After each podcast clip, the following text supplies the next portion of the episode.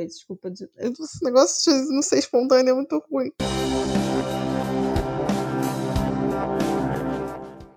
Esse é o Mulheres que Escrevem podcast da iniciativa Mulheres que Escrevem, uma conversa entre escritoras, agora também podcast. A Mulheres que Escrevem é uma iniciativa que realiza desde 2015 curadoria, divulgação e edição de conteúdo produzido por mulheres. E eu sou a Ciane Mello, coordenadora do MQE Podcast. E eu sou Thais Bravo, coordenadora de projetos da Mulheres que Escrevem. Se você tem acompanhado o MQE Podcast em 2020, já deve imaginar por que, que eu e Thaís estamos juntinhas aqui nesse episódio. E quando a gente se une é para exaltar uma das maiores escritoras da literatura brasileira contemporânea, que é Elvira Vinha. É, e hoje a gente está retornando com o nosso projeto de leitura, depois de uma pausa necessária para lidar com a pandemia. E retornando, retornando com o Vive Elvira para falar do romance Por Escrito, que foi publicado em 2014 pela Companhia das Letras e ganhou o segundo lugar no Prêmio Oceanos e foi também finalista do Prêmio Rio de Literatura. É, ao longo de outubro, eu e Thaís é, tivemos como companhia o livro né, Por Escrito. E eu, que já retornei ao trabalho presencial, eu carreguei esse livro comigo nas minhas idas e vindas do trabalho. E durante esses percursos, tanto os meus percursos quanto da história, eu fiquei falando para Thaís várias vezes do meu incômodo com essa personagem do livro, a Valderez, que ela tá sempre parada em não lugares. É, e para vocês entenderem melhor isso, eu acho melhor ler um trechinho do livro. Então aqui vai. Durante tanto tempo, durante todo o tempo que durou esse meu trabalho e minhas viagens, e mesmo antes, tive essa estratégia de sobrevivência. Uma presença ausente. Eu sentada por eternidades em cadeiras pré-moldadas de aeroportos, deitada em colchas pré-históricas de hotéis baratos, eu lá e não lá, eu parada ou a mil por hora, no emparelhamento possível com outros bólides que vão, como eu, com toda firmeza, para lugar nenhum, indiferentes por esse tipo de, de, de, de trecho, né, de narrativa, quando eu pensava no que a gente falaria sobre esse livro nesse episódio do podcast, eu achei que a pergunta mais irônica para a gente começar seria exatamente por onde começar. Pois é, eu fiquei pensando nisso enquanto eu lia, é, porque a história da, que a Elvira Vinha apresenta nesse livro parece que faz um origami ela vai levando a gente para um lugar e para o outro. É, você fica até meio perdido, tentando se entender ali no que ela está contando, em qual tempo a personagem está, qual é o presente dela, em, em qual cidade exatamente ela está quando ela começa essa história. Ela tá com o boyzinho dela ou não? Eu fico, fico fazendo várias perguntas, até ir tateando um pouco o, o chão da história, né? E o livro tem uma estrutura. Ele começa pelo fim das viagens. Esse é o primeiro capítulo, que é o capítulo mais longo. Depois tem o início das viagens, a viagem da morte de Molly e a última. Esse é o nome do último capítulo, a última. Então ele começa pelo fim das viagens, né? E ele é narrado em primeira pessoa num fluxo intenso. E eu fiquei pensando muito em como entender mesmo a temporalidade do livro, porque os fatos não acontecem de modo linear, eles ficam retornando os acontecimentos. A Valdereza é uma personagem que não facilita muito para quem está tentando entender a história dela. Ela está lá envolvida em alguns acontecimentos e não, não explica nada. Assim, é um livro nem um pouco didático, né? E eu tenho essa sensação de que tem que acontece um certo origami, você fica se desdobrando ali até no final chegar em algum formato que eu não sei muito bem qual é. Para falar um pouco sobre a questão do tempo nesse romance, sobre como a, a narradora nos envolve nesses inícios que são também finais e você não sabe muito bem para onde está indo. É, a gente tem uma participação muito especial de uma escritora que nós amamos. E hoje temos a participação da Aline Valek. É, a Aline é, é uma autora super colaboradora da Mulheres que Escrevem e ela está recém lançando um romance também, o Cidades Afundam em Dias Normais. E ela vai falar um pouquinho sobre o que ela achou do Por Escrito. Ela gravou também um podcast em que ela fala sobre esse romance, podcast dela, que é maravilhoso também, que é o Bobagens Imperdíveis. Então, ouçam essa escritora, que é também uma grande leitora e fã de Ouvir a Vinha como nós. Tá bom, gente? Escrito foi o primeiro livro que eu li de Ouvir a Vinha. Foi a minha porta de entrada para esse mundo.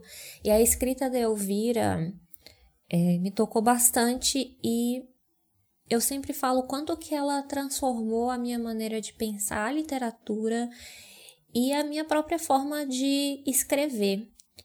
E uma coisa que eu gosto muito nas histórias dela, e que é uma coisa muito notável em Por Escrito, é como ela aprofunda uma perspectiva. Eu acho que nem aprofundar a palavra, é a forma que ela desdobra a consciência de um personagem é, através das narradoras dela. Então, no Por Escrito, que é a Valderez, que é uma personagem que tá sempre nesse ponto de transição, ela tá sempre no ponto de. no, no lugar de espera, né? no lugar de quem está observando, de quem está esperando alguma coisa acontecer. Então, por esse motivo, ela acaba voltando sempre aos mesmos lugares, e é interessante porque esse é um livro ao que eu volto com muita recorrência. Eu acho que é dos livros o que eu mais releio. E ela volta a esses lugares, por exemplo, um aeroporto, uma escadaria num prédio antigo. E parece que cada vez ela consegue ver algo diferente. Então, esse voltar como esse movimento de prestar atenção, né?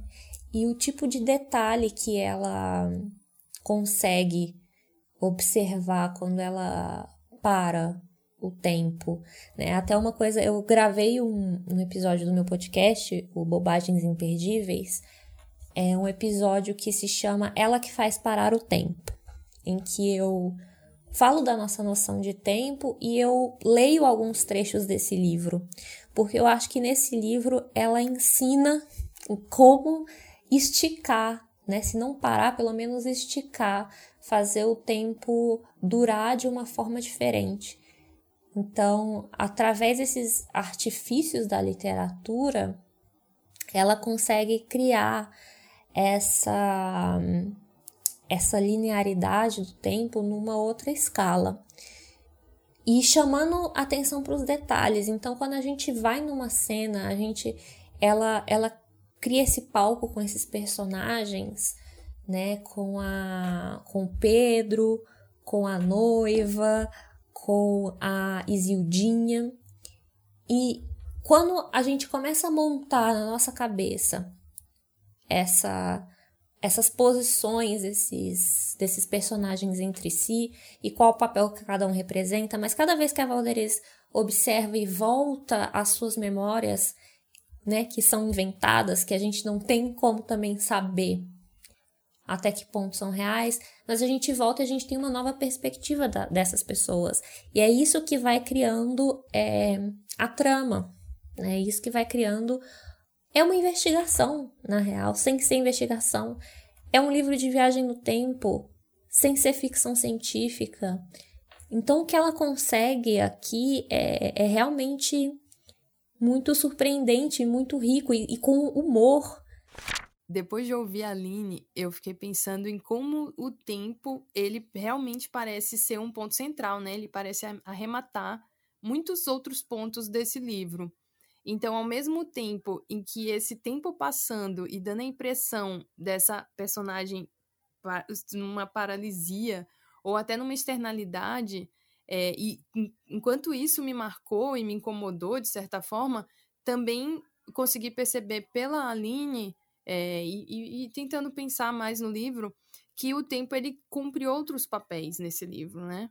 Então, é, tem uma confusão dos tempos pela forma que a Valderice escolhe narrar, como a Thaís estava falando, é, e também tem essa repetição dos eventos que a Thaís também fala quando ela é, compara com origami, que e essa repetição ela vai chamando a gente, né, para ficar mais atento aos mais atentos aos detalhes.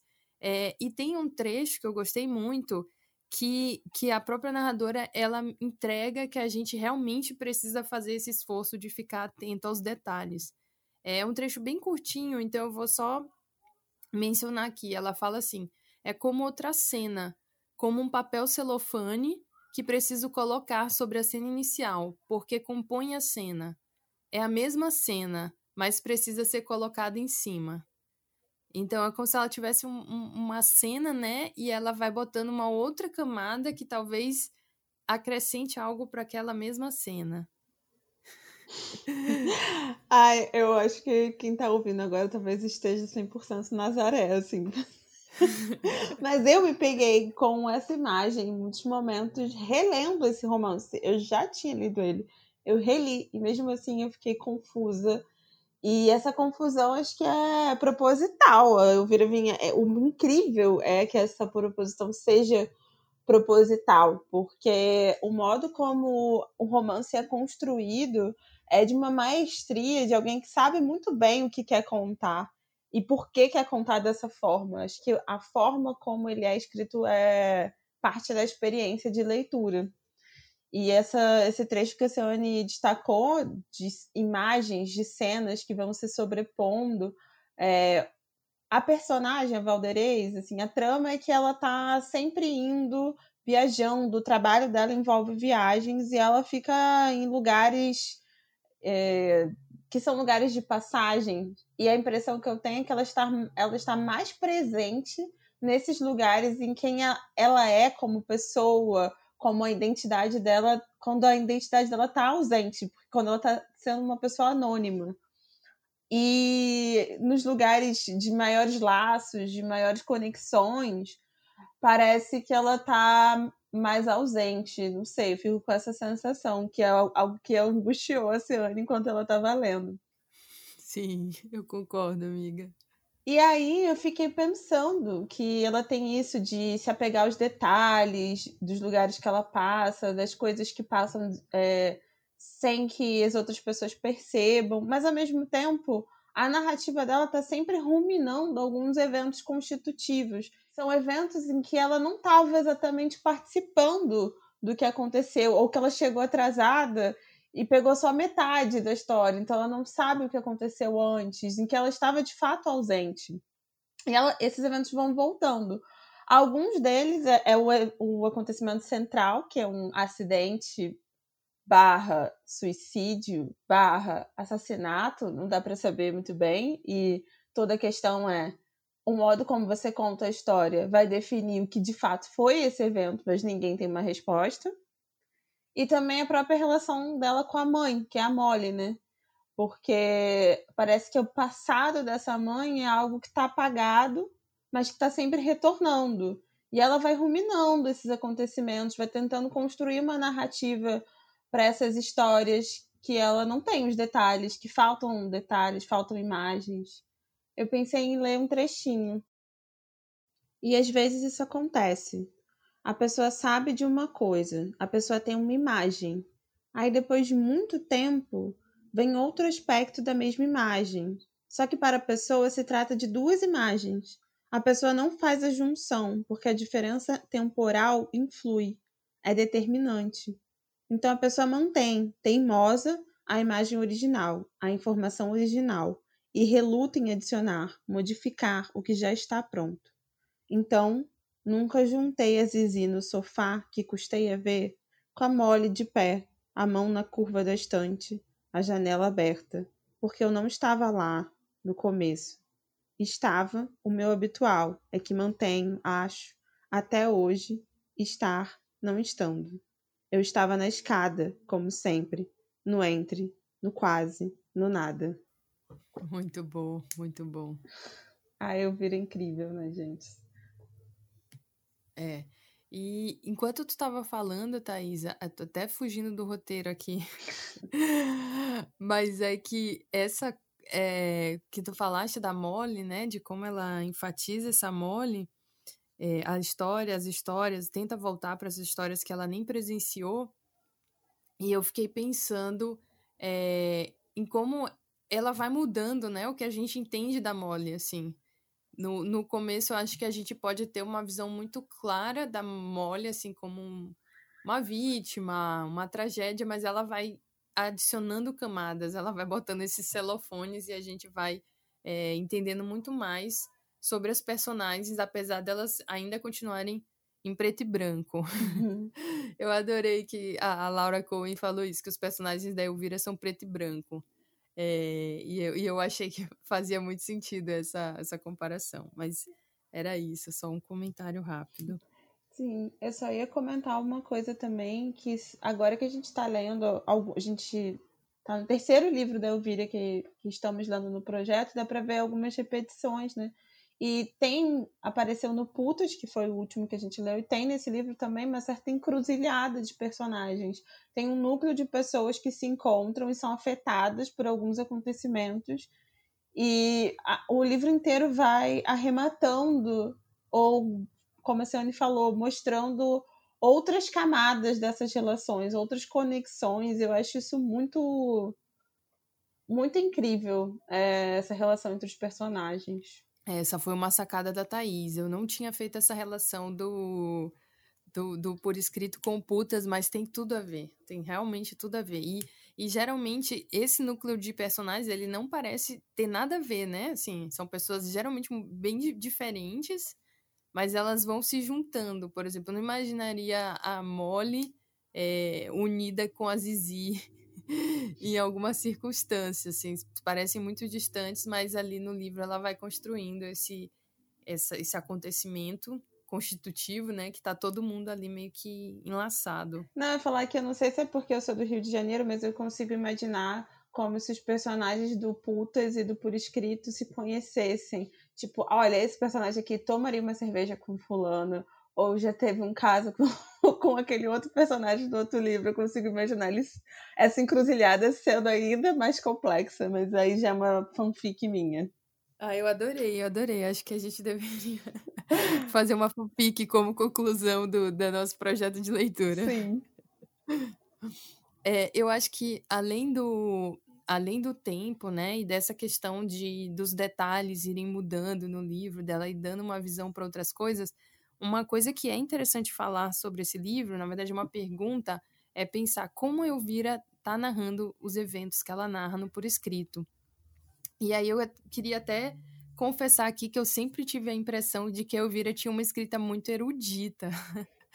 então eu, eu construí essa ideia é, que, que ela tem uma escrita assim super culta, tal, talvez, né?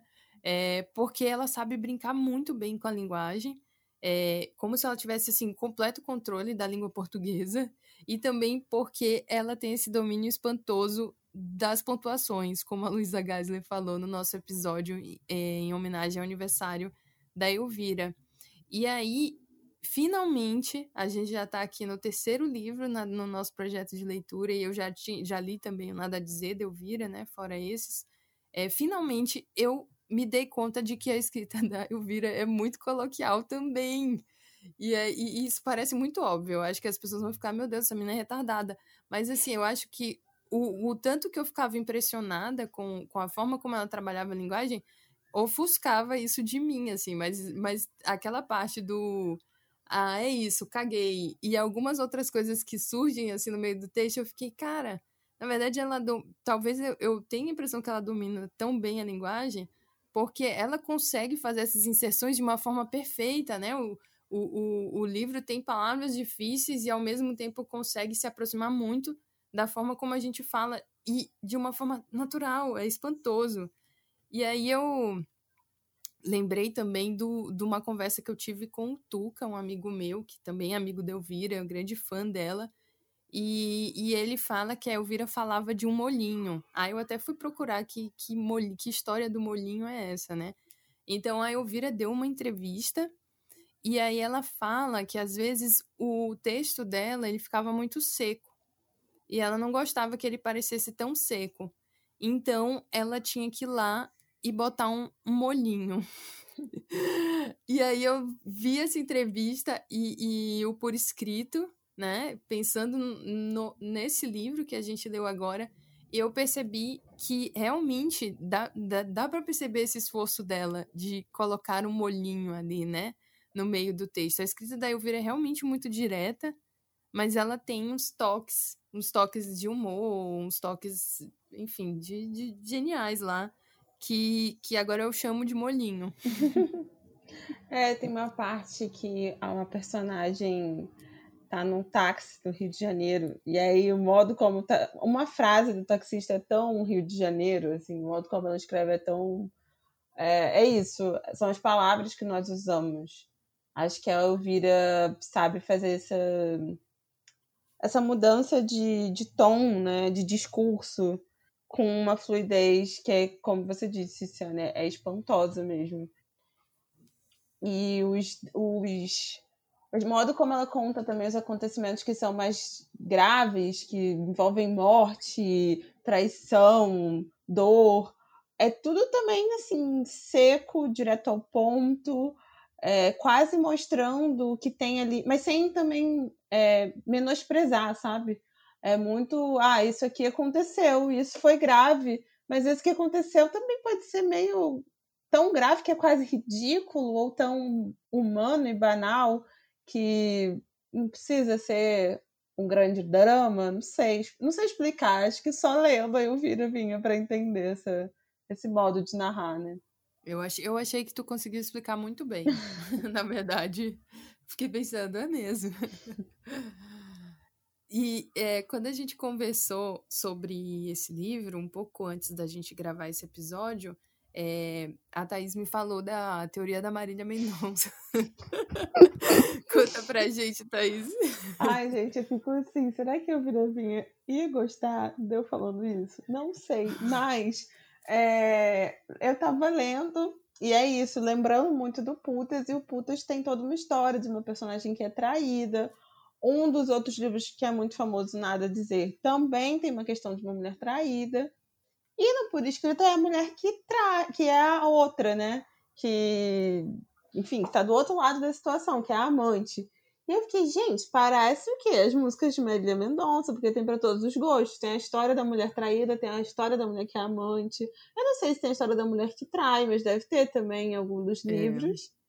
E é interessante a perspectiva, né? E é interessante como, independente da posição que essas personagens estejam, sejam a que está sofrendo porque é, né, teve uma confiança rompida ou a que está lá se envolvendo num, numa história que talvez ela saiba que é problemática, mas ela está lá vivendo o que ela acha que ela tem que viver, é, não é nada óbvio, não é nada dentro dos lugares que a gente espera, dos estereótipos da amante, da outra, da corna, não é por aí, sabe? E tem sempre uma inteligência muito grande, uma dignidade para essas personagens. Elas têm agência. E é, é muito revigorante ler mulheres assim, sabe? Que não estão sujeitas a esses acontecimentos pontuais da vida delas. Porque é isso. Uma hora você pode ser amante, outra hora você pode estar traindo, outra hora você pode ser a que foi traído. Acontece. Sim. Eu acho, eu inclusive já acredito plenamente que, que foi proposital ela ter o, o. Acho que o Nada Dizer é o livro imediatamente anterior a esse, né? Que é a história de uma traição.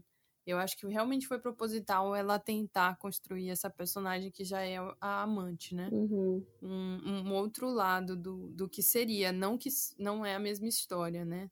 Não é a mesma personagem, mas eu acho que, que realmente foi pensado. E eu também fiquei pensando, amiga, enquanto você falava, que a Maria Mendonça, a música dela é Diamante, a Amante Não Tem Lá, que inclusive cabe muito bem para Valdeirês.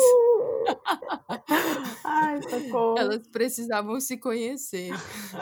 Ai, mas a gente comentou também em alguns episódios sobre a questão da ética, né? De como tem uma ética ali nessas histórias, e uma ética da Elvira sabe? E aí eu achei um trecho que é uma frase, assim, duas frases. Na verdade são três, desculpa. Eu achei um trecho que são três frases, que é bem direto e acho que mostra essa, essa ética, porque mesmo quando você é amante, você pode estar ah, operando não por uma moral. Por uma moral você seria condenada, né? Porque você está fazendo algo de errado, mas você pode estar agindo de acordo com a sua ética. Eu acho que é sobre isso os personagens da Elvira. E aí é esse trecho assim. Porque teve coisas que Molly me passou sem que eu nem percebesse. Uma delas é que se é para fazer, é para fazer para valer. Fosse lição de escola ou merda na vida. É muito bom porque a gente já teve uma citação parecida, né, no episódio de aniversário. Acho que sim. E eu, eu, e eu acho que não era do por escrito. Agora me falha a mente. Não, acho que era do nada dizer. Pois é, é realmente é uma coisa que tá marcada em Neuvira, essa ética. É. E no Kafkianas é gritante, né? O Kafkianas acho que é sobre isso quase. E a Aline também comentou sobre essas personagens, porque acho que isso mobiliza todas as leitoras da Elvira Vinha, né? E eu adorei o que a Aline disse sobre esse assunto também. Então, vamos ouvir. Eu acho que um dos pontos que ela demonstra nesse trabalho é que toda a história vai criando o um retrato de uma mulher que é muito frágil, que é a vítima, né? Que tá, é a que está sendo enganada, é a boba, é a otária. E a personagem, a narradora volta tantas vezes a essa a esses pequenos detalhes que parece que ninguém mais percebe, só ela, para a gente entender que justamente aquela que parecia mais frágil era a pessoa mais perigosa da história. E é uma revelação, sabe? Essa revelação que não é uma revelação de trama, uma grande é, um complô mirabolante. É a, uma revelação que surge através de desdobrar o personagem, sabe? De desfazer o origami. Aí eu abri aqui o livro procurando algum trecho que eu tenha marcado só para mostrar o tipo de coisa que me chama a atenção na escrita dela. Acho que fica mais fácil entender. Tem uma teoria sobre o clássico e as pessoas que curtem o clássico. Balé, música, pintura, neoliberalismo, ou taier com broche prendendo uma echarpe. Essas pessoas acham que harmonia e perfeição existem. Acham mesmo. Se não no tempo presente, pelo menos no passado. O que equivale a dizer no futuro. Eu acho também que acreditar nisso é letal. E é por esse tipo de pensamento que esse livro é sempre uma preciosidade, sempre abrir ele conduz a, a um pensamento interessante, a uma forma interessante de ver o mundo, às vezes com certo deboche até. Aí você vai vendo que falar de Elvira me tira completamente do lugar, que eu nem me apresentei, mas a Thaís disse que eu posso falar do meu livro novo. Eu sou a Aline Valek e eu acabei de lançar um livro que se chama Cidades Afundam em Dias Normais. É um romance, saiu pela Rocco, e em que eu trago uma história que ambientada no Centro-Oeste de uma fotógrafa que também faz um movimento de voltar, mas de voltar à cidade que ela cresceu e que foi engolida por um lago e depois devolvida em ruínas alguns anos depois. Então fica aí o convite para vocês conhecerem também a minha história. Um beijo.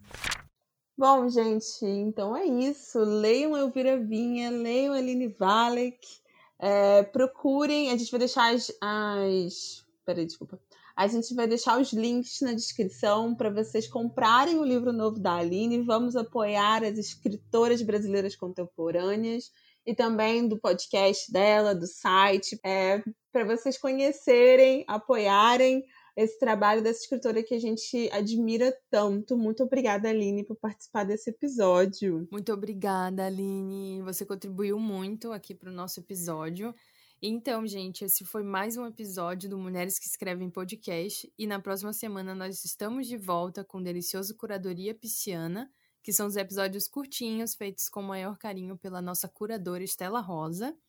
E o próximo romance que nós vamos ler aqui no Vive Elvira é O que Deu para Fazer em Matéria de História de Amor. É, o plano é lançar ele em novembro, na última semana de novembro, né? Como a gente fez aqui com, com por escrito, mas 2020, então vocês sabem como é. Pode ser é. que algo aconteça, mas até lá a gente, a gente se mantém aí nessa, nesse objetivo, né, amiga?